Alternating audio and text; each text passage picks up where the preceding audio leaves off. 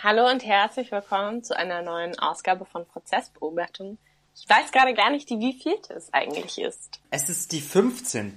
Wir haben in der letzten Sendung zwar gesagt, es sei die 13., aber es ist die 15., wenn man das Interview mit dazu rechnet.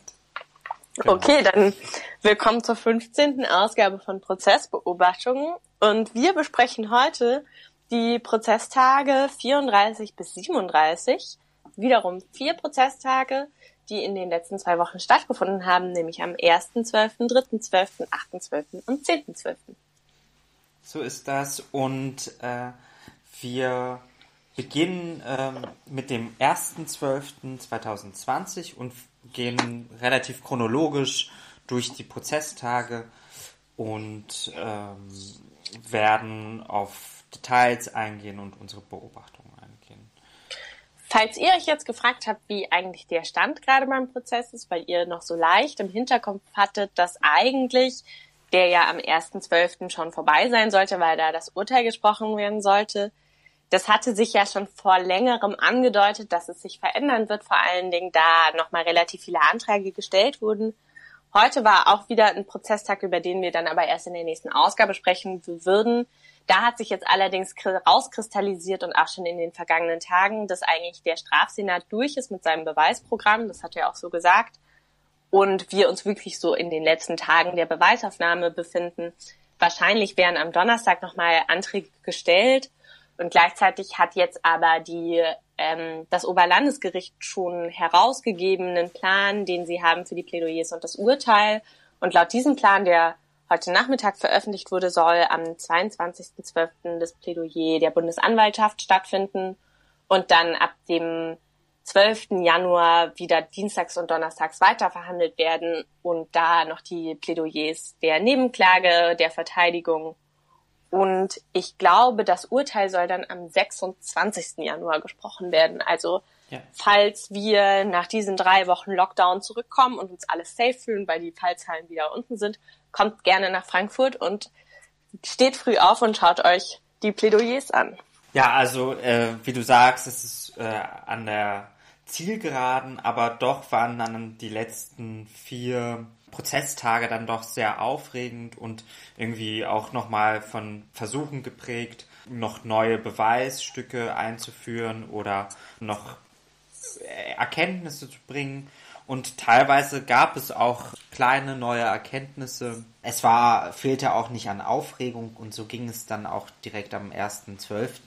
mit einer ähm, sehr großen äh, richterlichen äh, Rede von äh, dem Vorsitzenden Sagebiel los, der äh, sich sehr darüber aufgeregt hat, dass an dem Wochenende vorher im Spiegel Online ein Artikel erschienen ist, in dem Dr. Metz und Dr. Matt, also die beiden, die die Familie Lübcke vertreten, einmal als Anwalt, als Neben Nebenklagevertreter und einmal als Pressevertreter, eben über den Prozess und die Prozessführung sich in diesem Artikel, äh, ja, da, das eben kritisieren, äh, die Prozessführung, gerade die sehr kritisieren und äh, den Eindruck gewonnen hatten, dass sozusagen Beweisen, die für eine Mittäterschaft von Markus H. sprechen würden, diesen nicht nachgehen würden. Und ich glaube genau, die ganze Sache geht noch mal ein bisschen tiefer. Ich würde auch vorschlagen, dass wir euch einfach den Link dazu in die Beschreibung von dem Podcast hier auf Spotify packen. Dann könnt ihr das auch gerne nochmal nachlesen. Der Vorwurf, den die Pressesprecher der Familie Lübcke da auch ausgepackt haben, ist, dass in einer gewissen Form sie das Gefühl haben, dass hier ein großer Druck aufgebaut wird, also dass der Senat versucht, sehr schnell mit dem Verfahren zu Ende zu kommen. Das war auch ein Vorwurf. Und eine merkwürdige Freundlichkeit, so haben sie es, glaube ich, formuliert, gegenüber dem Angeklagten Markus H. Also wenn der Senat sagt, dass sie extra eine persönliche, eine persönliche Notiz von ihm nicht vorlesen, dass da eine große Freundlichkeit ihm gegenüber an den Tag gelegt wird. Mhm. Also äh, und ähm, sie gehen äh, in dem Artikel dann auch so weit, dass sie äh, auch Zweifel an der Unvoreingenommenheit ähm, äh, des Senats äh, äußern Und das war für Sagebiel äh, eben äh, des Guten zu viel. Äh, und ähm, der hat eine sehr lange Rede gehalten, die wo er sagt, dass es so eine Respektlosigkeit dem Senat gegenüber sei und dass er nicht verstehen kann, warum man sowas über die Presse ausspielt und ähm, dass er sich sowas nicht vorwerfen äh, lässt und hat auch ähm, sehr pathetisch auf, äh, auf das ähm, Schild äh, draußen an dem Saal erinnert. Also er hat so wirklich gesagt, wir halten uns auf das, äh, an das, was draußen an diesem Schild steht, also den ersten Artikel des Grundgesetzes, die Würde des Menschen ist unantastbar, und dass dieser eben auch garantiere, dass ein Prozess in dubio pro reo auch äh, verhandelt werden mü müsse und eben äh, hat nochmal seine Zweifel sozusagen an eben dem Beweiswert dieser Handakten wo wir auch in der letzten Folge nochmal darüber gesprochen haben, weil da, darum, es ging vor allem um diesen Beweisantrag der Seite, die die Handakten von Frank Hannig ähm, ja gefordert hatten als Beweis. Und was die, also was der Vorsitzende Richter damit implizit oder auch, ich glaube sogar explizit, vielleicht auch zur Klärung, ich war an dem Tag nicht im Gericht, sondern nur mhm. Arthur. Aber was ich gelesen habe, ist, dass der Vorwurf lautet, dass der Senat das Gefühl hat, dass auf ihn Druck ausgeübt wird über die Öffentlichkeit, wo man natürlich schon in einer gewissen Form oder ich finde, das kann man jetzt auch nicht einfach abtun. Ich finde schon auch, dass man und da finde ich, wird es wieder interessant ja auch, also in welchem Raum bewegen wir uns. Es gibt einen Öffentlichkeitsgrundsatz. Das Ganze hat auch eine große Öffentlichkeit. Es lastet sehr viel Aufmerksamkeit darauf. Und trotzdem versucht der Gerichtssaal etwas in einem anderen öffentlichen Raum zu verhandeln. Und es geht eben bei vielen Sachen ja darum, wie wird man beeinflusst, wird man durch die Medienberichterstattung beeinflusst, werden ZeugInnen beeinflusst, werden RichterInnen beeinflusst. Das sind natürlich auch einfach super große Fragen, weil das alles zu Revisionsgründen oder Befangenheitsgründen auch führen kann. Und dementsprechend war natürlich auch der, die Aufregung von Seiten des Senats sehr groß, dass ihnen also in einer gewissen Form da eine Befangenheit oder Beeinflussung vorgeworfen wird. Ich würde jetzt nochmal die Frage an dich zurückstellen, mhm. wie hat die Familie Lübcke beziehungsweise der Rechtsanwalt Matt dann auf diese pathetische Rede, aber auch zu diesem Vorwurf reagiert? Sehr gefasst und sehr ruhig und es äh, war ja dann auch nicht nur Sagebiel, sondern dann im weiteren Verlauf waren auch die Verteidigung von äh, Markus H., die sich auch nochmal in diese Diskussion dann eingeschlossen haben. Und er hat es sehr, sehr, sehr ruhig äh, aufgefasst. Also sie haben sich nicht aufgeregt oder groß widersprochen. Und der Vorwurf war ja schon sehr groß. Also es war ja so wirklich, hier, ähm, hier wird an der Unschuldsvermutung gerüttelt. Ja, also das war auch so eine, wie so eine äh, kleine Lektion in, äh, in dem Rechtssystem, äh, um das es geht sozusagen. Und Matt hat dann in sehr, äh, sehr ruhig und sehr gelassen beinahe, also aber ohne frech zu werden oder ohne irgendwie sozusagen in Konflikt mit dem Richter zu gehen, nochmal den Antrag, um dem es ihnen hauptsächlich geht, ähm, nochmal zu wiederholen. Also beziehungsweise eine ähm, Gegendarstellung äh, zu machen. Ich würde ganz kurz nochmal für die Verständlichkeit Zusammenfassung, um welchen Konflikt es hier geht. Also es ging darum, dass die, ähm, dass die Nebenklage von der Familie Lübcke gerne die Handakten vom ähm, ehemaligen Verteidiger von Stefan Ernst, Rechtsanwalt Hannig, beschlagnahmen wollte, um da Notizen oder Hinweise zu finden, die die jetzige ähm, die die jetzige Tatversion von Stefan Ernst stützt, also dass Markus H. mit ihm zusammen am Tatort war, die Version, die auch, und das hat sie schon sehr oft, sehr deutlich gesagt, die Familie Lübcke überzeugt. Und dann hatten sie einen Antrag gestellt und da bei dieser Beschlagnahmung muss man natürlich auch abwägen, inwiefern werden da, wird da die Schweigepflicht, der Frank Hannig noch unterliegt, verletzt, weil er eben keine komplette Freisprechung von der Schweigepflicht hat, sondern nur eine partielle. Also nur die Sachen, wo es um den Tatverlauf und wie er an das Mandat von Stefan Ernst gekommen ist. Nur diese Sachen darf er aussagen, alles weitere auch nicht. Und deswegen hatte der Senat in seiner Begründung diesen Antrag von Professor Matt abgelehnt, indem er gesagt hat, so, sie haben daran Zweifel, ob das rechtmäßig ist, weil eben sie die Schweigepflicht damit in der Form angegriffen sehen. Und daraufhin, nach der Ablehnung, wurde dann dieser Spiegelartikel herausgegeben und hat dann am 1.12. Professor Matt nochmal eine Gegenvorstellung gemacht. Gegenvorstellungen macht man, wenn ein Antrag negativ beschieden wurde, aber man irgendwie nochmal darauf insistieren will, dass das eine Rechtmäßigkeit hat. Ja, und in dieser Gegenvorstellung hat er eigentlich auch ähm, sozusagen auch keinen Widerspruch erhoben gegen diese Entscheidung, äh, sondern eigentlich nochmal bekräftigt, dass äh, diese Aushändigung der Handakten ohnehin schon davon äh, damit zusammengedacht äh, äh, worden sind, dass man eben auf diese Schweigepflicht achten kann. Dass er eben auch davon ausgeht, dass äh, der Senat professionell äh, sozusagen agieren kann und auch verstehen kann, worauf sich diese Schweigepflichtentbindung eben bezieht und worauf nicht. Und dann gab es auch so, also und dann gab es so sehr viele Erklärungen sozusagen aus der Strafprozessordnung, also wie eben so ähm, so Beschlagnahmerechte, also da ging es um genau diese Paragraphen, die das regeln. Und, und er hat auch sehr viele Präzedenzfälle ähm, äh, referiert, in denen eben genau das gemacht worden ist. Also da, wo dann auch andere Akten beschlagnahmt wurden. Und dann ging es so ein bisschen die Frage, wer darf das lesen? So ein bisschen.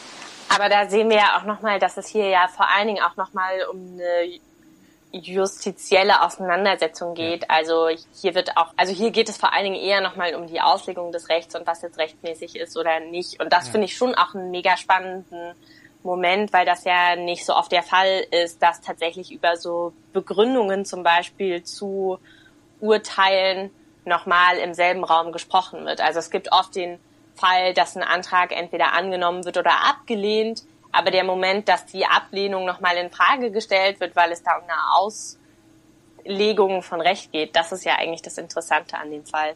Mhm. Und äh, noch verwickelter wurde es dann in dem Moment, wo sich dann auch ähm, der Rechtsanwalt Björn Clemens äh, äh, auch noch dazu geschaltet hat, der sozusagen sich dann auch gesagt hat, dass er das ebenso wie der Senat unverschämt fand, dass dieser Artikel erschienen ist und äh, der in so sehr infamer Weise, äh, finde ich, dann ähm, so Kommentare zu den aufgestellten Büchern gemacht hat. Und das fand ich interessant, weil diese Bücher prägen äh, den, den Gerichtssaal ja sehr. Und ähm, ähm, Professor Dr. Matt ist Professor an der äh, Universität, also emeritierter Professor an der Universität in äh, Goethe und hat selber einen Kommentar zum, zum, zur Strafgesetzgebung gemacht und auf die wurde dann so referiert. Also sie, obwohl sie sozusagen selber diese Kommentare geschrieben haben, scheinen hier nicht äh, gesetzmäßig. Ich glaube, du musst noch einmal dazu sagen, weil ja. uns das vor Augen ist, aber ja. allen anderen, die noch nie in diesem Gerichtssaal sind, nicht, welche Bücher sind das? Also ja. das sind Bücher, die die Rechtsanwälte vor sich aufstellen, eine Strafprozessordnung oder eine Auslegung, um dann zwischendrin nochmal was nachzuschauen. Genau. Und einfach als räumliche Anmerkung. Ja, richtig. Äh, und Professor Dr. Matt stellt eben seine eigene dreibändige Ausgabe, eben seinen eigenen Kommentar, der jetzt, glaube ich, in der zweiten oder dritten Auflage erschienen ist. Es gab dann diese Gegenvorstellung und dann wurde aber auch weiter prozessiert, oder? Ja, dann hat, haben, hat der Richter ja auch nochmal versucht, darauf dann einzugehen und hat gesagt, naja, aber was ist denn, kann man die Schweigepflichtentbindung denn jetzt irgendwie ändern, wo dann Kaplan dann auch gesagt hat, nein, wir bleiben dabei, so, äh, das wird so und so sein. Und dann war noch kurz im Raum, ob äh, Mustafa Kaplan die dann vorher lesen kann und dann bestimmen kann. Und dann hat man aber entschieden, am, äh, am späteren Nachmittag, glaube ich sogar noch, aber es hat sich da schon so angedeutet, dass man es doch machen wird. Also, dass man doch diese Handakten aushändigt und dass die fünf RichterInnen eben befugt sind, diese dann zu lesen und ähm, eben von den anderen Handakten abzusehen. Und, und darauf werden wir im Folgenden nochmal zu sprechen kommen. Ja. Und jetzt wollte ich nochmal einmal kurz, was sonst noch quasi ja. in der Beweisaufnahme an dem Tag passiert ist, weil da ja schon nochmal zwei interessante Aussagen waren, nämlich von zwei Sachverständigen, die auch schon mal da waren, der DNA-Gutachter Schneider und der Sachverständige Welkerling. Und ich wollte einmal, dass du vielleicht kurz wiedergibst, was die beiden gesagt haben. Dr. Harald Schneider, da haben wir schon einmal sehr lange gesprochen. Der hat nochmal einerseits auf den Befangenheitsantrag reagiert ähm, und er hat sozusagen auf die Fragen, die äh, Jörg Hardis, der zweite Anwalt von äh, Stefan Ernst, ihm gestellt hat, nochmal geantwortet und äh, im Grunde genommen nochmal seinen Standpunkt wiederholt, dass es sozusagen bei diesem DNA-Fund auf dem Messer, das man bei Stefan Ernst gefunden hat, nicht komplett identifizieren kann, dass es sich äh, um DNA-Abschnitte von Ahmed I handelt, aber dass man es eben nicht ausschließen konnte. Also das ist sozusagen die, die Grundaussage, die von ihm bleibt.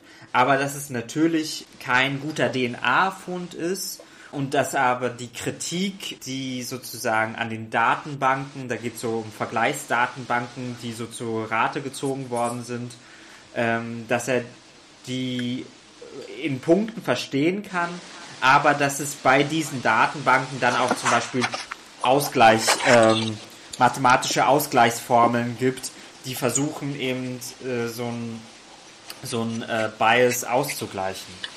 Und es war eine sehr lange Befragung, wo Hardys dann auch irgendwann ähm,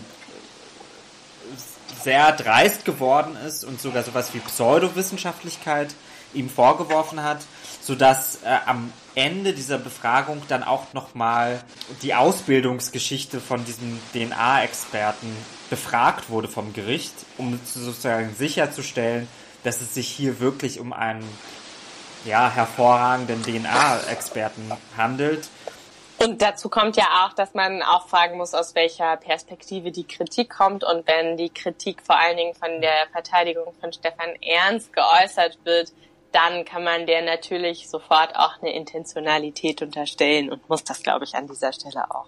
Ja, also es war es war sehr eindeutig, dass er, äh, dass diese Kritik nur versucht hat, dieses Beweisstück, das ja äh, selber von dem Experten als kein starkes gewertet wurde, noch schwächer zu machen. Und das war äh, eben unnötig. Und dann hat er eben davon erzählt, dass er in den 90er Jahren bei FBI ausgebildet wurde teilweise und mit eingeführt hat eben diese ähm, PCR-Testung, die ja auch durch äh, die Corona-Pandemie äh, sehr bekannt geworden ist. Und in einer ähnlichen Situation finden wir auch die zweite Sachverständigenaussage. Also auch der Sachverständige Welkerling kommt nochmal, weil seine Expertise angezweifelt wird, beziehungsweise er schon einmal vor Gericht ausgesagt hat. Mhm. Und das aber von der Verteidigung von Markus H. sehr stark in Zweifel gezogen wurde. Und was was wird er jetzt nochmal in einer erneuten Befragung befragt, beziehungsweise was ist da so die Essenz? Auch da äh, wird die Expertise angezweifelt. Die beiden VerteidigerInnen haben äh, ja auch einen anderen Gutachter beauftragt gehabt und haben ihn auch sozusagen konfrontiert mit der Befangenheit. Und auch er hat sozusagen, war so in Erklärungsnot und hat auch nochmal rekonstruiert, dass es eben seiner Meinung nach ein einfaches wäre, diese Waffe eben, ähm, die sozusagen falsch, unbrauchbar gemacht worden ist. Also es ist ein einfaches, mit einfachen äh, Mitteln wäre, diese wieder zu rekonstruieren. Interessant war hier, dass auch schon wieder Markus Haas sehr aktiv ins Geschehen eingriffen hat und ja, sich auch damit ja auch irgendwie gezeigt hat, dass er eine sehr große Expertise hat. Also es war sehr waffenspezifisch. Also es geht sehr viel um die Einzelteile von Waffen, also bestimmte äh, Verhakungen, Ringe, dann den Abzug und ob das dann mit den richtigen Stiften gelötet wurde, ob man es hätte, wie man es hätte verschweißen müssen, richtig und wie auch die Gesetzeslage dieser Kriegswaffe in den letzten 20 Jahren sich geändert hat. Das war sehr spannend und das Ergebnis diese Befragung war, dass, und das war, glaube ich, das erste Mal, oder so hat es auch der ähm, Experte äh, geäußert, dass, dass er jetzt zum ersten Mal auch dann gefragt wurde, dass er eine Waffe wieder brauchbar machen soll. Also er hat dann vom Gericht den Auftrag bekommen, innerhalb einer Woche zu die Waffe so herzustellen, dass sie eben wieder funktionsfähig wäre und zu dokumentieren, wie einfach äh, das ist oder wie schwer. Äh, und dann gab es noch einen großen Streit darum, wie diese Dokumentation davon ausschaut. Also, also dann hat, hat äh, Schneiders gesagt, ja, das muss gefilmt werden, dann äh, und es war aber nicht möglich und äh, oder Clemens hat dann gefordert, eine Werkbank aufzubauen, dann könnte er das ja auch im Gericht machen, wenn es so einfach sei. Woraufhin dann äh, Klima gesagt hat, ja, äh, man würde ja auch keine Leichen im Gerichtssaal obduzieren. Und deswegen, wenn wir auch da auf diese gleiche Person gleich nochmal zu sprechen können, weil die uns wieder begegnen wird, wenn sie nämlich versucht hat, diese Waffe fertigzustellen. Ja. Ich würde jetzt allerdings weitergehen zum nächsten Prozesstag. Ja. Vielleicht noch eine, äh, einen Punkt, äh, um, um das abzuschließen, weil hier sehr viele spannende Aspekte drin liegen, so von mhm. so Details, die wir jetzt leider nicht besprechen können, aber zum Beispiel so bei Harald Schneider zum Beispiel, wo es dann so um Kopierfehler geht in der D DNA, die durchaus vorkommen, aber hier keine Rolle zum Beispiel gespielt haben. Also nur. Die dann angeführt werden, um das genau. in Zweifel zu ziehen, wo man auch ja irgendwo merkt, es wird versucht, sich auch ein Ex Expertinnentum anzueignen, was ja auch notwendig ist. Ja. Aber um auf der gleichen Ebene so argumentieren zu können ja. und gleichzeitig übersteigt es so sehr oft den Rahmen von dem, was man auch irgendwo gut wiedergeben kann oder das eigene Wissen. Ja. Und ich finde, daran ist auch immer interessant, welches Wissen wird dazugehört und wo wird vorausgesetzt, dass man das ExpertInnenwissen dazu genau. hat. Aber es ist sehr faszinierend und also auch, weil so Begriffe wie das Artefakt auftaucht oder bei den Waffen dann auf einmal deutlich wird, wie das Verhältnis in Deutschland ist, wann Deko-Waffen eine Zeit lang waren Dekowaffen gar nicht erlaubt, dann auf einmal doch und äh, dann aber nicht, äh, dann so Sachen nicht geregelt sind. Und das sind so, so Details, die gehen so verloren, aber sind äh, in unseren Gesprächen immer da. Und also ich wollte nur nochmal, glaube ich, darauf hinweisen, dass das nicht so einfache äh, Aussagen sind, sondern dass es natürlich immer total die komplexen Zusammenhänge sind, wo eben genau dieses so auch so ein Wissen im Raum steht, wo am Ende äh, man sich fragt, okay, was sagt aber dieses Wissen wiederum aus? Genau. Aber lass uns äh, weitergehen. Zum 3.12. in der Zwischenzeit ist tatsächlich etwas passiert. Es ging durch die Medien. Die Handakten wurden beschlagnahmt. Und am 3.12., den 35. Prozesstag, werden auch schon quasi Teile aus diesen Handakten vorgelesen. Das ist meiner Erinnerung nach auch das, womit dieser Tag startet dass gesagt wird, dass die Handakten beschlagnahmt wurden und dass mhm. sie nach einer Sichtung die drei RichterInnen, die das gesichtet haben, sich darauf geeinigt haben, Teile vorzulesen. Und da werden vor allen Dingen Elemente vorgelesen, wo es um die Tatversion geht, weil eben davon Frank Hannig von der Schweigepflicht entpflichtet wurde. Und wir finden da zwei Versionen, die zu den Geständnisversionen von Stefan Ernst passen. Also es gibt einmal einen Vermerk, wo es darum geht, dass Stefan Ernst sagt, dass er geschossen habe und Markus H. dabei gewesen sei und dann ganz viele Wiederholungen von der zweiten Geständnisversion. Das liegt auch unter anderem daran, dass die ja schriftlich vorbereitet wurde zum zweiten Termin im Januar 2020, wo mhm. Stefan Ernst sich nochmal eingelassen hat und natürlich der Verteidiger das aufgeschrieben hat und maschinell abgetippt hat. Und deswegen finden wir davon viele, viele Versionen, wo es dann also so nur ganz kleine Abweichungen gibt. Und das ist die Version, wo Stefan Ernst sagt, Markus H. habe aus Versehen geschossen und er war dabei. Und interessanterweise wurde oder kann man sehr stark in Zweifel ziehen, wie viel einem eigentlich diese Handakten sagen, weil die natürlich sehr manipulierbar sind. Mhm. Und es gibt so verschiedene Stellen, die auch quasi die Sicht von Frank Hannig wiedergeben oder wiedergeben sollen, wo dann so Sätze sind von der verarscht uns oder mhm. das glaube ich nicht. Ja, also es gab diesen äh, Vermerk, von dem aber auch nicht klar ist, wer ihn geschrieben hat. Äh, man vermutet natürlich Hannig, wo sozusagen so steht, so, so eine Notiz, wie du sagst, sozusagen, der verarscht uns. Und wo sozusagen dann ja die Frage wäre, okay, äh, wenn man der Aussage von Stefan Erz glauben würde, würde, war ja Frank Hannig derjenige, der diese zweite Version erfunden hat. Und äh, so ein Kommentar wie der verarscht uns, äh, deutet ja eher darauf hin, dass das doch eine Erfindung von Stefan Ernst sei. Beziehungsweise könnte man das ähm, äh, daran denken. Aber der Senat hat ganz klar ja auch dann nach dieser Verlesung nochmal deutlich gesagt, dass man genau aus diesem Grund auch diese Beschlagnahmung der Handakten so kritisch gesehen hat, weil sie eben auch frisiert sein können. Weil sozusagen mit dieser halben Schweigepflichtentbindung, der nur das Tatgeschehen des Tatkomplexes äh, äh, Walter Lübcke sozusagen umfasst, äh, sehr beschränkt ist. Und ich weiß noch, dass wir uns in der Pause sehr alle gedacht haben, ja, aber warum wird denn die Schweigepflicht von der Seite Stefan Ernst nicht ausgeweitet? Ne?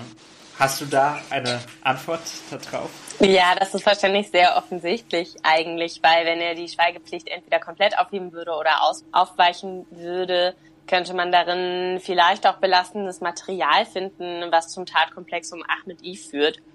Und das ist ja auch eine Sache, die einfach bis heute abgestritten wird, wo in den Befragungen von Stefan Ernst noch nicht mal weder der Verteidigung von Markus Hahn noch der Nebenklage von Ahmed I erlaubt wird, ihm überhaupt Fragen zu stellen. Ja. Also das ist ja auch eine sehr rigorose Abgrenzung. Und ich wollte auch noch einmal so zu der Manipulierbarkeit sagen, dass man ja auch nicht vergessen darf, wie lange schon über die Beschlagnahmung der Handakten im Prozess geredet wurde und auch in der Berichterstattung. Mhm. Und eigentlich hat Frank Hannig diese Handakte in Gewahrsam quasi von seinem Anwalt gegeben, der ihn ja jetzt vertritt, weil auch mhm. gegen ihn ermittelt wird wegen dem Vorwurf der Falschaussage. Und die Handakte lag auch bei seinem Rechtsanwalt in Wiesbaden, da wurde die hergeholt. Professor Matt hatte an dem Tag, auch nachdem die Handakte verlesen oder die Auszüge verlesen wurde, nochmal gesagt, dass sie es ja vor allen Dingen interessiert hätte, welche handschriftlichen Notizen von Stefan Ernst darin zu finden seien zu eben diesen Tatversionen, mhm. weil er auch nochmal meinte, dass er in seiner Praxis das sehr oft macht, dass wenn er Fälle übernimmt, er auch einfach von mhm. den Menschen, die er vertritt, sie nach den schriftlichen Versionen fragt, um es einfach auch da nochmal so zu haben. Und da wurde später, glaube ich, nochmal geschaut, ob man das findet. Aber man hatte hier sehr viel damit zu tun, dass es eben Notizen sind, die auch einfach nicht eindeutig zuordnenbar sind, weil sie auch maschinell geschrieben wurden. Ob das jetzt Frank Hannig geschrieben hat, ob das einer seiner MitarbeiterInnen geschrieben hat und so weiter. Ja, und auch zeitlich schwer einordnbar äh, wäre, weil es da ja auch einfach darum geht, wann welches Geständnis wie kam wann hat äh, Hannig sozusagen die, erstmals die erste Version gehört und dann ging es auch darum, wann Stefan Ernst sozusagen sich wem wie offenbart hat. Und vielleicht für Menschen, die nicht regelmäßig unseren Podcast hören, sondern ja. vielleicht für diese Folge eingeschalten haben, muss man dazu auch nochmal sagen, dass Frank Hannig ja die Aussage verweigert. Also nur deswegen ja. muss man sich auch gerade den Aufwand oder die Auseinandersetzung um die Handakten geben, weil er sich darauf beruft, dass er sich nicht selber belasten muss und deswegen die Aussage verweigert. Also wir hatten es mit, ein, mit einer Menge von Akten zu tun, wo man nicht so wirklich weiß, wie sehr sie einen weiterbringen oder nicht. Und dann war der nächste Punkt ähm, etwas, worüber wir in der letzten Folge äh, kurz gesprochen hatten oder wo es sich angedeutet hat, und zwar die neuerliche Befragung von Stefan Ernst durch die Familie Lübcke, beziehungsweise waren es erst einmal äh, schriftliche Antworten, die aber diesmal ähm, nicht Mustafa Kaplan, sondern Stefan Ernst selbst verlesen hat und die äh, auf die Fragen, die Frau Irmgard ähm, Braun-Lübcke äh, während, während ihrer Zeugenbefragung an Stefan Ernst gestellt hat, äh, auf diese Fragen äh, ist, äh, ist eingegangen worden und es waren so fünf bis sechs Fragen, wo die Antworten erst einmal verlesen worden und wo es vor allem um die letzten Momente im Leben von Walter Lübcke ging. Also sprich, gab es eine mündliche äh, Auseinandersetzung, gab es eine Berührung an der Schulter, hat sich Walter Lübcke gewehrt und wen hat er zu allerletzt gesehen? Dort hat Stefan äh, Ernst nochmal sehr klar gesagt, dass, also er hat nochmal eindeutig gesagt, dass eben äh, Markus H. mit am Tatort war und dass auch er die Person, äh, also dass Markus H. die Person war, die als letztes in das Gesicht von ähm, Walter Lübcke geschaut hat. Erstmal gab es diese schriftliche Beantwortung und nach dieser schriftlichen Beantwortung hatte die Familie äh, Lübcke durch den Nebenklagenvertreter natürlich direkte Nachfragen und dann gab es erstmal eine juristische Auseinandersetzung darum, ob diese Nachfragen jetzt auch spontan kommen können. Und dann hat nämlich quasi die Befragung Dr. Matt für die Familie geführt und ich erinnere mich, dass es in diesem Fragenkomplex vor allen Dingen auch nochmal, also da ging es vorrangig um den Tatverlauf, aber auch um die Tatplanung und es waren sehr viele Fragen, die nochmal nachgefragt haben, wie die Beteiligung von Markus H. war. Und ich würde jetzt als den interessantesten Punkt daran herausstellen, dass es vor allen Dingen um Tatplanung ging im Sinne von, wann war Stefan Ernst an dem Haus von Walter Lübcke und hat den Ort ausgespäht und wann war er da gemeinsam mit Markus H. Und da gab es einen sehr interessanten Moment, wo Dr. Matt die Befragung führt, weil Stefan Ernst einmal gesagt hat, dass sie im, ich glaube, Frühjahr 2018 gemeinsam in Wolfhagen Easter waren und da Walter Lübcke durch Zufall getroffen haben und sie selber davon sehr überrascht waren, Walter Lübcke zu sehen und er habe mit einem Nachbarn gesprochen. Und das war der interessante Punkt, weil dann nämlich Dr. Matt weiter nachgefragt hat, ob der Nachbar auch der Nebenkläger Christoph Lübcke, also der Sohn von Walter Lübcke gewesen sein könnte. Und dann gab es so einen performativen Moment, dass nämlich Christoph Lübcke dann seine Maske, die er seit einem geraumen Zeitraum, und ich habe mich auch gefragt, ob das eine Strategie war, länger getragen hat auch, wieder im Prozesssaal. Eigentlich tragen ja im Prozesssaal keine Leute eine Maske. Und die hat er dann so abgenommen.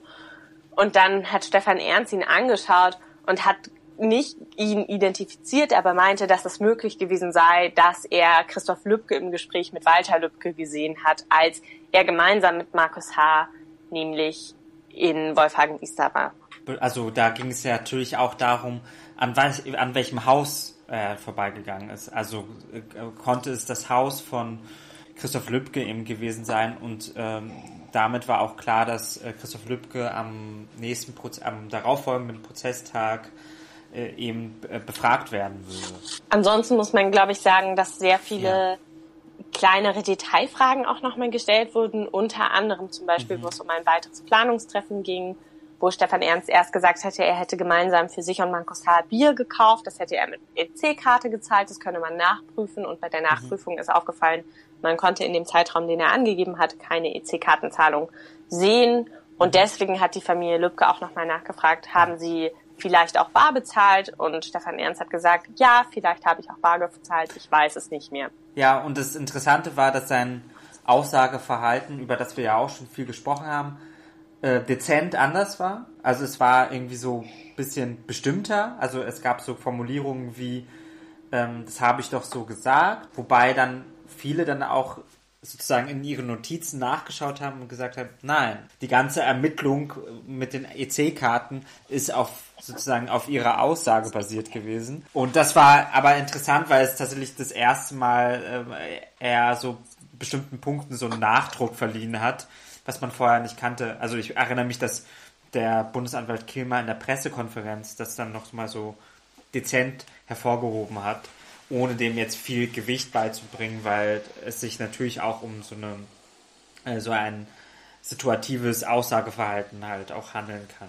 Und genau das ist das, was ja dann vorgeworfen wurde, auch nochmal. Also ich habe das illustriert an dem Beispiel der EC-Karte und es gab noch zwei, drei andere ja. Momente, wo ihm, also Stefan Ernst, der Senat dann auch nochmal konfrontiert hat damit, dass es jetzt eben nochmal in der Form neue Versionen, aber nicht im Sinne von große Versionen, sondern neue Einlassungen, Drehungen quasi seiner Einlassung gibt und deswegen der Senat auch die Notwendigkeit nochmal sieht, ihn mit diesen Widersprüchen, die jetzt durch diese Befragung nochmal aufgetreten sind, zu konfrontieren. Es war so ein bisschen, da müssen wir jetzt nochmal alles befragen, so mit so einem mit so einem Kopf ging man so raus an diesem Tag, was dann aber gar nicht der Fall war am nächsten Prozesstag. Ich würde nur noch einmal diesen Komplex abschließen ja. mit, was du vorhin schon angedeutet hattest, ja. dass zuerst Stefan Ernst schriftlich Fragen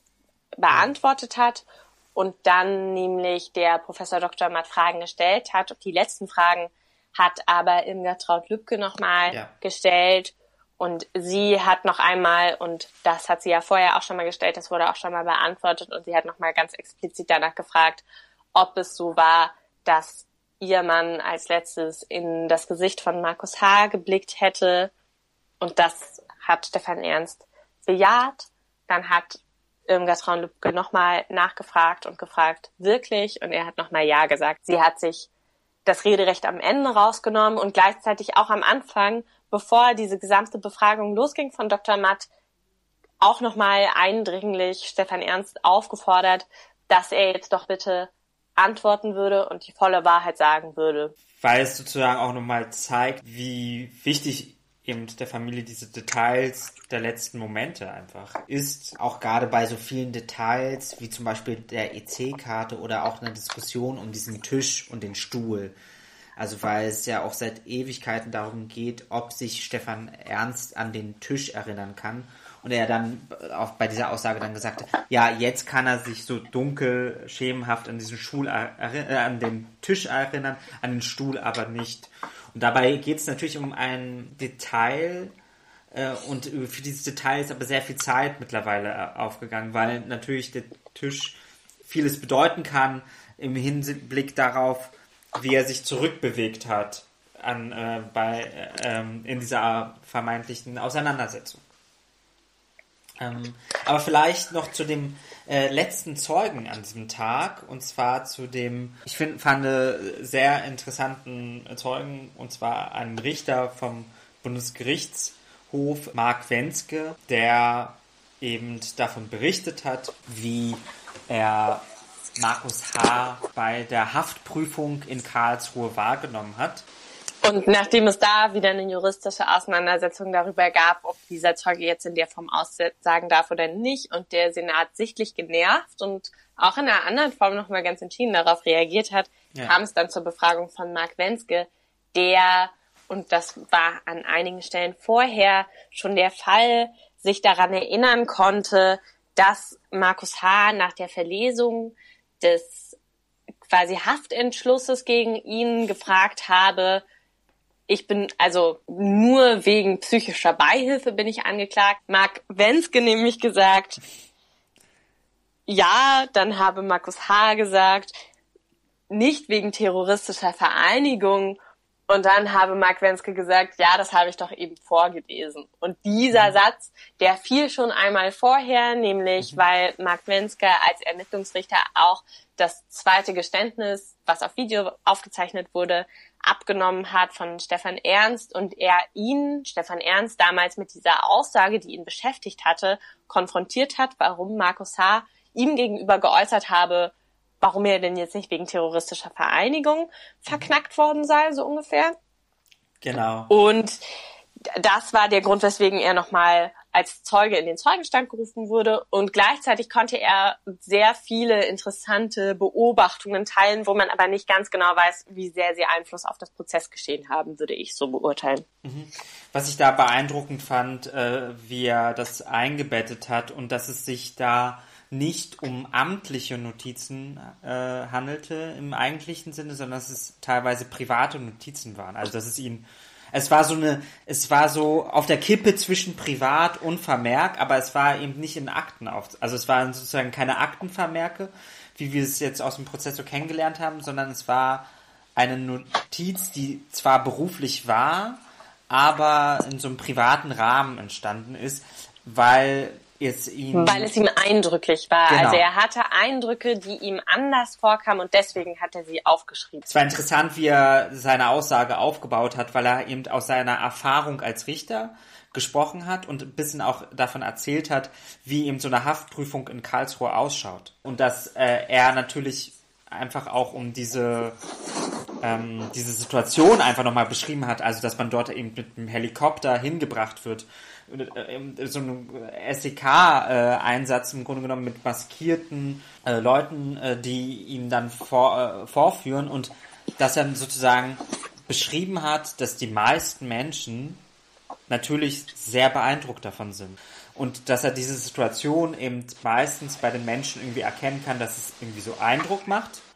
Und dass eben bei Markus H. eben er so eine absurde Kälte und Abgeklärtheit wahrgenommen hat, ähm, der er so halt auch interessiert nachgefragt hat und so er so juristisch interessiert war daran, was jetzt eigentlich so der Fall ist ähm, aber gar nicht so emotional, also sozusagen nicht emotional beeindruckt war. Und dass er äh, dann bei der Jahresfeier vom äh, BGH dann auch noch mit äh, Polizistinnen, äh, die mit im Saal war, auch nochmal nachgefragt habe, äh, ob sie das auch so wahrgenommen hätten und sie das ihm bestätigt hätten, dass es sie auch verwundert hätte, dass er eben so unbeeindruckt von dieser Situation war. Und ich wollte da noch ja. hinzufügen, dass genau Mark Wenske Markus H. eine kühle Art attestiert hat und gleichzeitig eine Unbeeindrucktheit und das hat er festgemacht. Zum Beispiel auch, dass er sehr genau wusste, was er machen muss. Also er hat dann ähm, auch eine Nummer gehabt von einem Rechtsanwalt, Rechtsanwalt Clemens, der ihn heute auch vertritt, den er angerufen hat, hat gleich erklärt, dass er sich nicht einlassen will, also er wusste in einer gewissen Form, was er macht und das ging wohl so weit, dass es auch ein, zwei kleine Fehler gab in der Verlesung des, Haft, des Haftbefehls, die Markus H. dann korrigiert hat, indem er, als es vorgelesen wurde, gesagt hat von so, ich habe mich nicht eingelassen.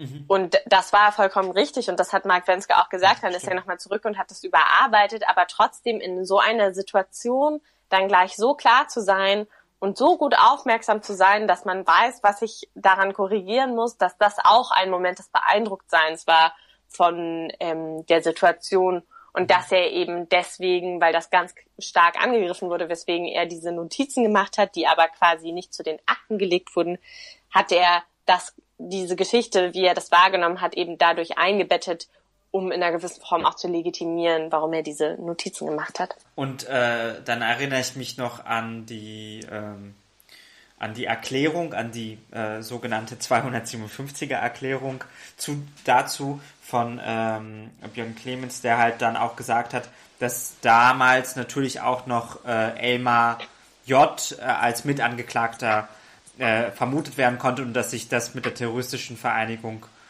laut Aussage seiner Anwälte eben darauf bezog.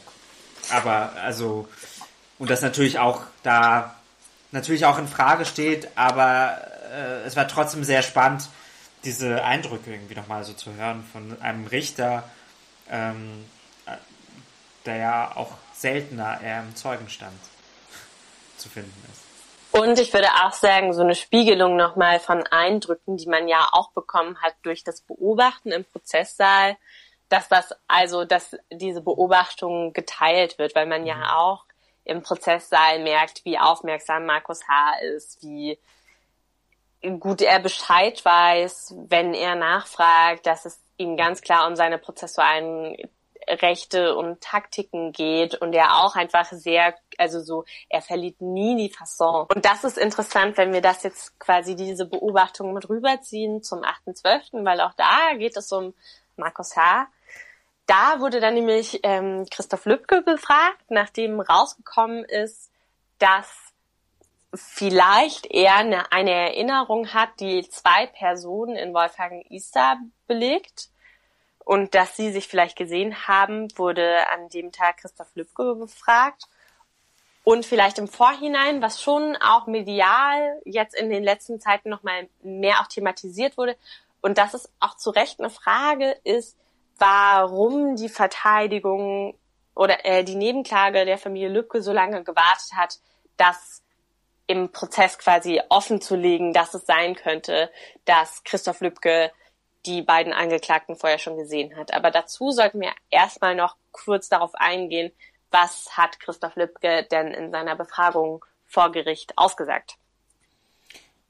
Ja, er wurde ähm, eben erstmal dazu befragt, wie er den äh, 1. Juni wahrgenommen hat, aber auch schon direkt mit der Einschränkung, dass sozusagen er ja sehr spät erst dazu kam, da er nicht direkt vor Ort war und dann ähm, erst äh, als Walter Lübcke schon auf dem Weg ins Krankenhaus, beinahe auf dem Weg ins Krankenhaus war, erst dann dazu kam, aber dennoch auch nochmal seine Schilderung von diesem Abend da war. Vor allem auch ähm, war da ein, ein interessantes Detail, war, weil er bei den äh, lebensrettenden ähm, Maßnahmen eben äh, auch mitgeholfen hat und auch, auch die Blutspritzer zwar schon wahrgenommen hat, aber auch sie, sie nicht direkt zugeordnet hat.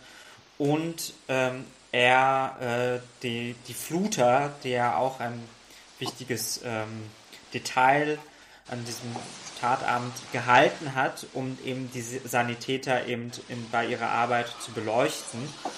Und ähm, er hat etwas sehr Interessantes berichtet, ähm, und zwar, dass es eben tatsächlich einen klassischen Wackelkontakt bei diesen Flutern gab.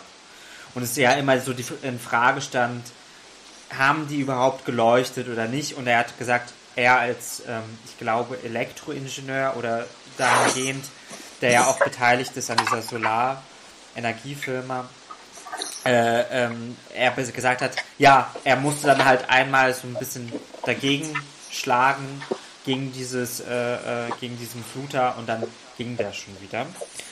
Aber es, ähm, das war so ein Detail an diesem Abend berichten konnte und und dann ähm, hat er äh, sehr viel.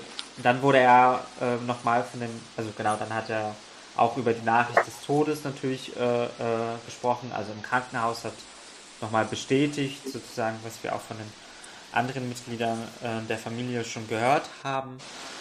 Und dann war interessant, weil Sagebiel ähm, auch ihn nochmal gefragt hat, was denn der Verlust bedeutet für ihn.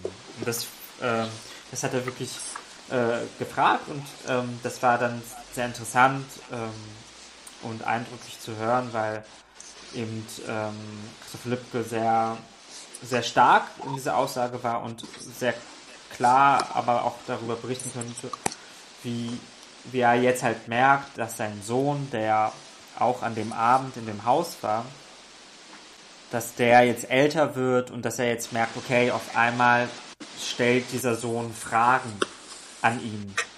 Ähm, äh, wo denn Walter Lübcke, also wo denn der Opa ist äh, und äh, was mit dem Opa passiert ist und ähm, und er ihm dann immer erklärt, ja, ein oder zwei böse Männer äh, haben ähm, gemacht, dass er nicht mehr da ist. Und in diesen Fragestellungen, die gerade so am, am 6. Äh, Dezember, also am Nikolaustag irgendwie nochmal äh, sehr deutlich wurden, weil äh, das war sehr eindrücklich und ähm, ist natürlich auch schwer zu verdauen, so in so einer Situation, wenn man, äh, weil man natürlich einfach merkt, was es bedeutet für diese Familie.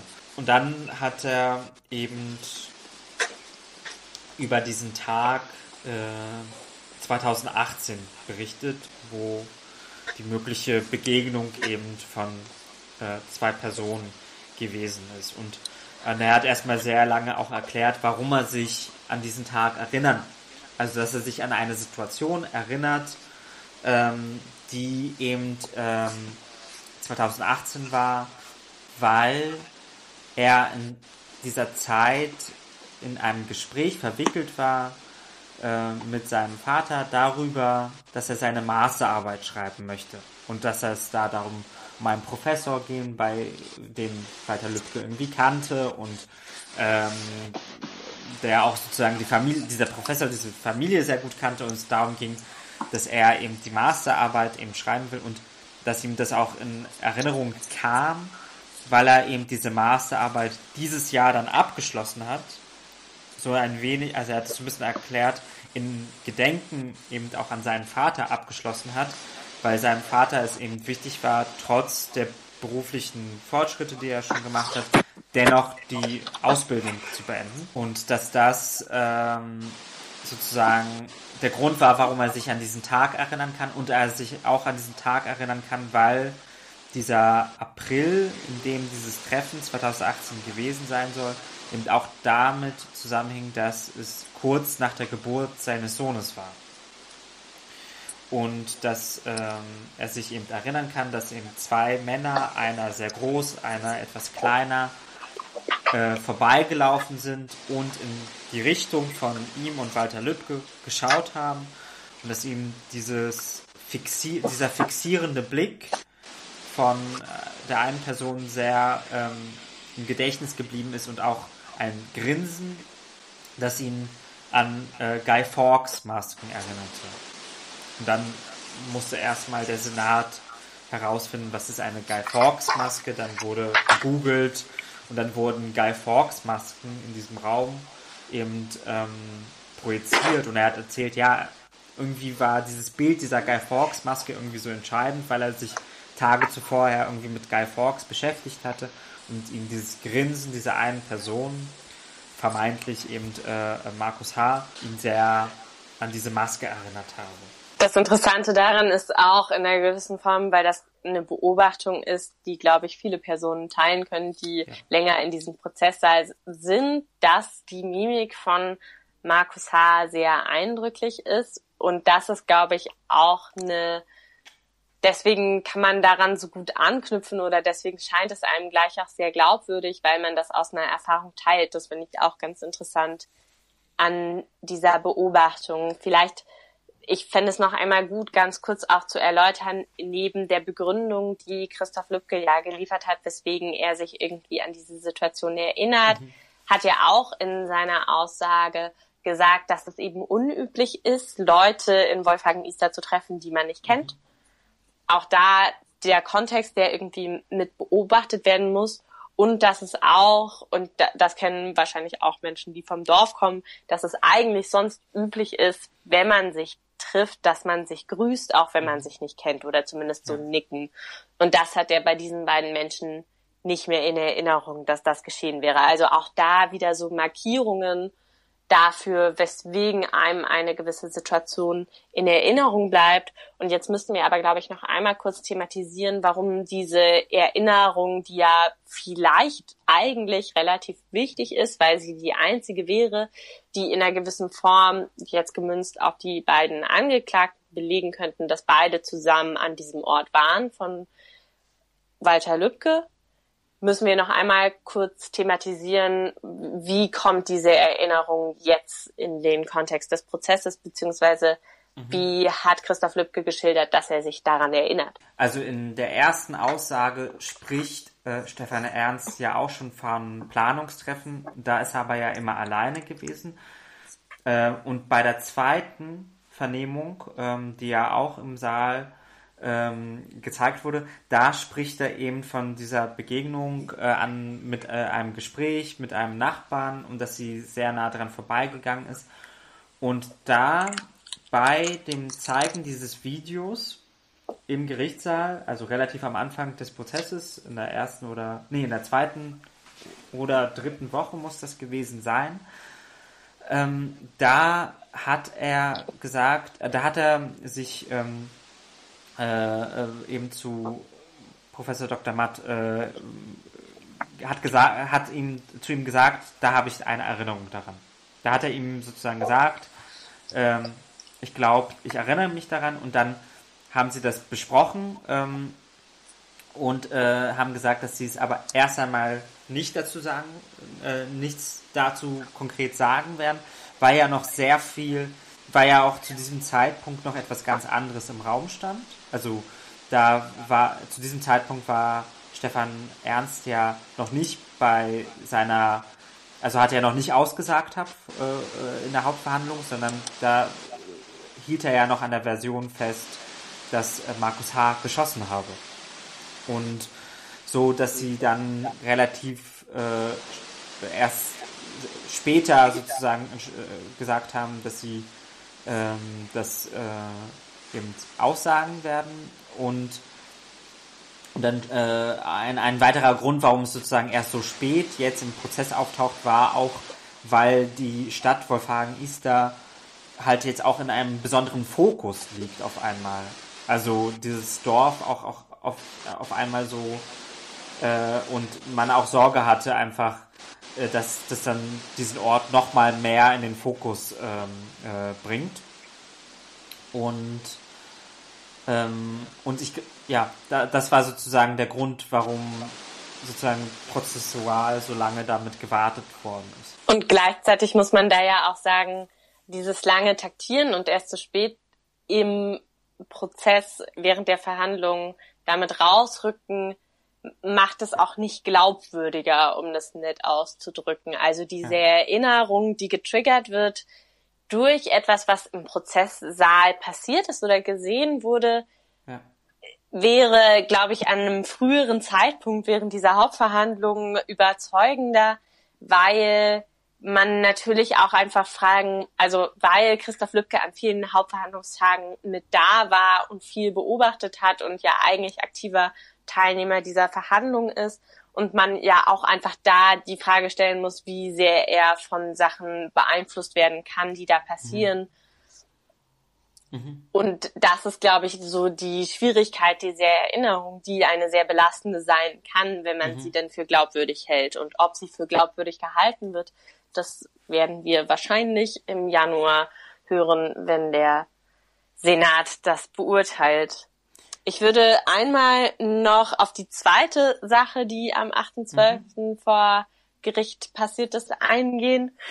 Da schließen wir jetzt den Kreis quasi. Die dritte Aussage vom Sachverständigen Welkerling, der die Aufgabe bekommen hat, zu prüfen, ob man die Waffe ganz einfach wieder funktionstüchtig machen könnte. Was ist die Antwort darauf, Arthur? Kann man diese Waffe einfach wieder funktionstüchtig machen?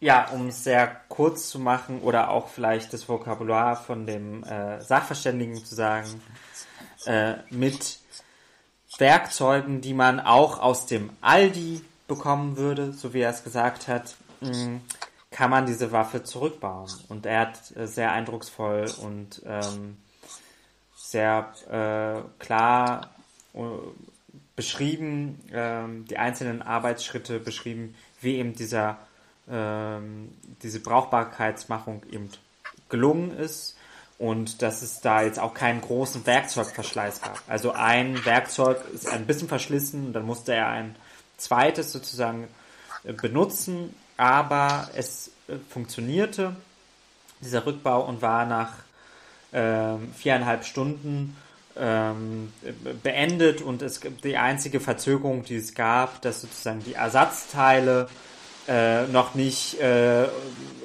sofort da waren äh, vom LKA und dass als er die dann da waren, dass es dann sehr fix ging, äh, eben äh, zu schießen und dann hat man am Ende sozusagen innerhalb von sechs Stunden war sozusagen dann das letzte Video, was er dem, dem Gericht gezeigt hat, äh, diese Pistole schießt und dann hat er mit der Pistole eben in einem Raum im LKA Wiesbaden, äh, also in einem dafür gedachten Raum eben äh, gezeigt und bewiesen, dass diese Waffe eben äh, schießt, zwar nicht automatisch, sondern einzeln, äh, aber eben zu einer Schusswaffe umfunktioniert werden kann. Und wie ja auch an den anderen Tagen wir schon quasi daran beispielsweise erläutert haben, ist auch diese Aussage vom Sachverständigen nicht unhinterfragt hingenommen worden. Auch hier mhm. hat sich ein sehr langes Klein-Klein an Detailnachfragen mhm. ersponnen.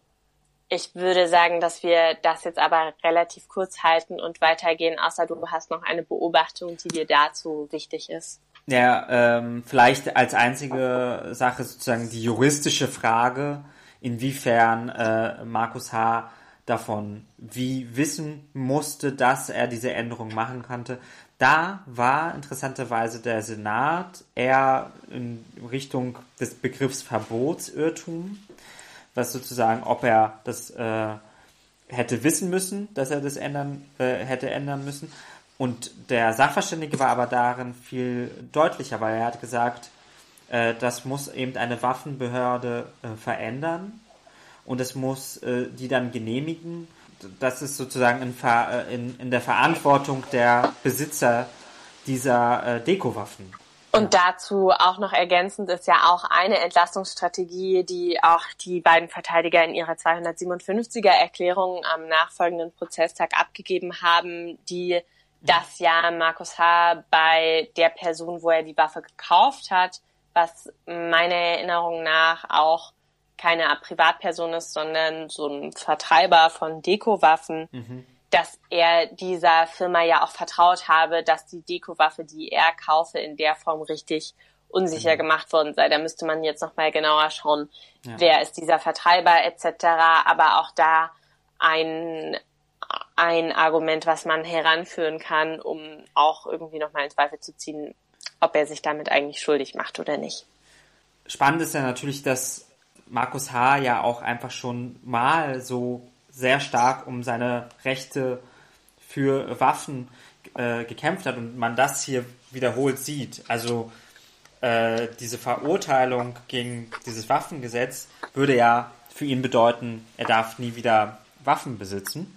Und das würde ich jetzt als Brücke nehmen, um nämlich zum nächsten Prozesstag überzuleiten, weil ich es auch interessant finde, weil das Verhältnis von Markus Haas zu den Waffen auch eines ist, was sich in einem Narrativ wiedergibt, dass er als sehr penibel wahrgenommen wird und dass man, also, dass er zum einen, und da verlinken wir euch auch noch mal einen Artikel dazu, falls ihr das nicht mitbekommen habt, dass es ja darum ging, dass Markus H. die Waffenbesitzkarte wiederbekommen hat obwohl gar nicht klar ist, ob er das gedurft hätte, weil anscheinend Informationen vom Verfassungsschutz ja. nicht an die ähm, urteilenden RichterInnen ging. Also da auch eine Panne auf jeden Fall beim Verfassungsschutz. Und mhm. genau da hat er sich eben das Recht, Waffen zu besitzen, wieder erstritten. Und deswegen mhm. wird ihm auch attestiert, dass er sehr gewissenhaft damit umgeht, weil er natürlich auch immer mit einer Prüfung zu rechnen hat. Und das schlägt sich in dem Sinne am 10.12. wieder, weil da Stefan Ernst nochmal befragt wird vom Senat, eben wegen dieser Widersprüche, die durch die Befragung der Familie Lübcke aufgetaucht sind, wird er nochmal mit den Widersprüchen konfrontiert. Und da geht es unter anderem um eine Waffe, von der er gesagt hat, dass er sie öfter von Markus H. ausgeliehen hat. Das war eine legal registrierte Waffe, mit der er geschossen habe, wo es darum ging, ob sie größtenteils bei Stefan Ernst zu Hause aufbewahrt wurde oder bei Markus H., wo es eben genau um diesen Widerspruch ging, wenn Markus H. so eine Person ist, die sehr penibel mit ihren Waffen umgeht und die gleichzeitig um die das Risiko weiß, wenn eine Waffe nicht bei ihr, ihm zu Hause anzufinden ist, wenn das aber gerade kontrolliert wird, warum sollte er sich dem Risiko aussetzen, diese Waffe zu verleihen an Stefan Ernst? Mhm. Und die, äh, diese Waffespiel ist deswegen so ein wichtiges Detail gewesen, weil in der Beschreibung der Tat nach Stefan Ernst eben beschreibt, dass sie ja nach ähm, ähm, an den Wohnort von Stefan Ernst eben gefahren sind, damit Stefan Ernst eben ähm, diese Langwaffe, äh, also ein Gewehr, äh, eben dem äh, Markus H. wieder zurückgibt. Also und das würde ja sozusagen zusammenpassen mit der Beschreibung von äh, Anna Ernst, die ja beschrieben hat, dass sie zwei Autos gehört hat. Und hier ist auch ein interessanter Punkt gewesen, dass Stefan Ernst auf diesen Widerspruch sehr, ich hatte fast das Gefühl, emotional reagiert hat, weil mhm. er darauf insistiert hat, nochmal dieses Bild, was sich anscheinend mhm. festgesetzt hat, von Markus H. in Zweifel zu ziehen, weil er meinte so, mhm. Markus H war eine Person, die hatte Zyklon B-Dosen bei sich zu Hause rumstehen. Ja. Da war überall NS-Devotionalien. Der hatte Waffen rumliegen, wenn er zu ihm gekommen ist. Der ist nicht, also er, er hat sich sehr dagegen verwehrt, dass man Markus H. als eine so sehr berechnende Person wahrnimmt, weil er versuchen wollte, stark zu machen, wie er Markus H. wahrgenommen hat. Und da war er eben eine Person, die einfach sehr offen seinen Waffenfetisch auch zur Schau getragen hat. Ja. Äh, und die einfach das Risiko ja. eingegangen ist, mit ihm zusammen illegal im Wald zu schießen, etc., dass sie mit Waffen in ihren Autos rumgefahren sind. Genau, weil äh, in den Nachfragen hat sich der Senat immer darauf gestützt, dass ja erst im Februar sozusagen eine unangemeldete Prüfung war. Also es gibt ja unange also es gibt angekündigte Prüfungen und Stefan Ernst hat halt behauptet, ja, die angekündigten Prüfungen, dann hat er eben sozusagen die Waffe zurückgegeben und die unangekündigte Prüfung war eben im Februar 2019 gewesen. Und ähm, da wurde nichts beanstandet. Da wurde nichts beanstandet. Und das war sozusagen, wenn da nichts beanstandet worden ist, wie kann es sein, dass die Waffe dann ständig bei äh, Stefan Ernst war und es ihm ja so wichtig war. Und äh, er hat auch gesagt, dass eben die, ähm, das war dann, glaube ich, aber eher in der 257er Erklärung, ähm, dass eben äh, es auch da auf die Aussage von der Lisa Marie D. ging, die ja äh, berichtet habe, dass die eben diese Penibilität ja auch nochmal so beschrieben hat von Markus H. Aber gleichzeitig auch beschrieben hat, dass sie ja gar nicht so oft bei ihm zu Hause war, weil er immer gesagt hat, er müsse erst noch die Wohnung aufräumen und deswegen kann sie nicht vorbeikommen. Und er und Stefan Ernst eben diese Wohnung beschrieben hat, als ob da ja alles irgendwie so offen rumliegt. Und im Besonderen finde ich auch das, was du gerade nochmal und ich muss auch dazu sagen, wir bewegen uns hier wirklich in einem sehr großen ähm, Detailspektrum, würde ich sagen. Aber deswegen wollte ich noch einmal aufgreifen, was du gerade gesagt hast. Und es tut mir leid, wenn das langsam alles nicht mehr so ganz einfach zu durchsteigen ist, dass ja die Schilderung, dass zwei Autos gehört wurden von der Ehefrau von mhm. Stefan Ernst auch an, also da, da auch ein Widerspruch mit behaftet ist, mit dem er an diesem Tag konfrontiert wurde, nämlich dass der Senat gesagt hat, mhm. dass diese Geschichte, dass sie die Waffe noch zu Hause gewechselt hätten und dass sie mit zwei Autos dahin gefahren mhm. sind, erst im zweiten Geständnis von Stefan Ernst auftaucht.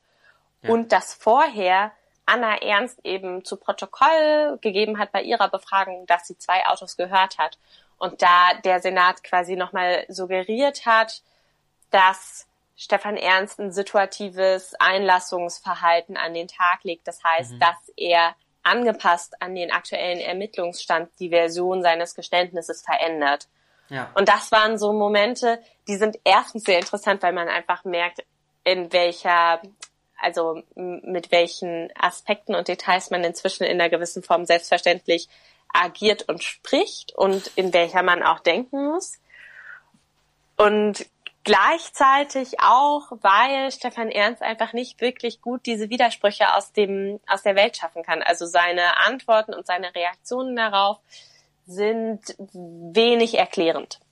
So würde ich das, glaube ich, beurteilen. Ja, genau. Aber ähm, auf der anderen Seite könnte man auch, äh, also auf der anderen Seite ist es auch irgendwie so, dass ähm, dann er ja auch gefragt wurde, warum das so zielgerichtet, also ne, was da so zielgerichtet ist.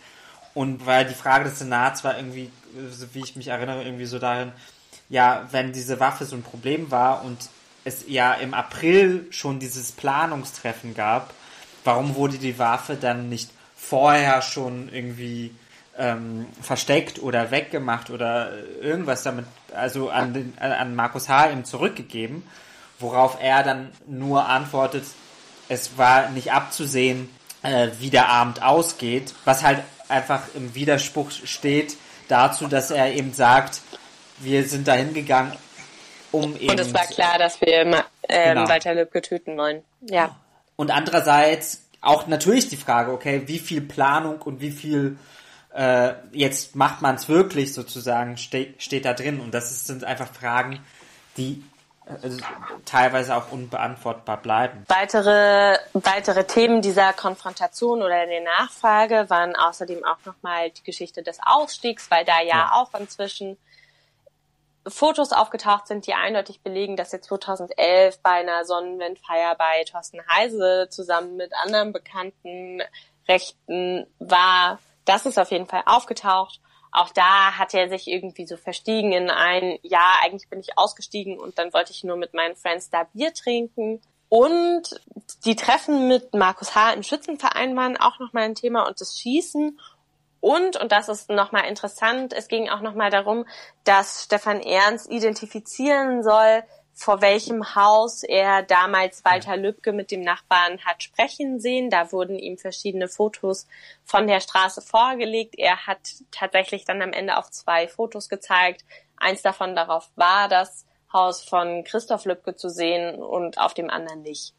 Und wir könnten noch viel länger sprechen und äh, uns über Details äh, streiten, beziehungsweise ähm, ähm, befragen vielmehr, weil ich ja auch, oder weil wir ja beide äh, auch immer wieder merken, dass äh, dadurch, durch die Tatsache, dass wir nicht mitschreiben können, ja die Erinnerungen auch sehr eigenartig und sehr eigenwillig und äh, schichtenweise immer wieder auftauchen und abtauchen, was ähm, auch damit zusammenhängt, äh, mit wem und wie wir sprechen darüber, was ich sehr spannend finde. Und daher jetzt zum Schluss, wie immer, auch nochmal äh, die herzliche An Einladung, ähm, auch mal gemeinsam mit uns äh, zu einem Prozesstag mitzukommen mhm. äh, und sich gemeinsam mit uns zu erinnern. Vielleicht erstmal nicht während der nächsten drei Wochen harten Lockdown, sondern da danach. Nicht. Ja. Aber genau.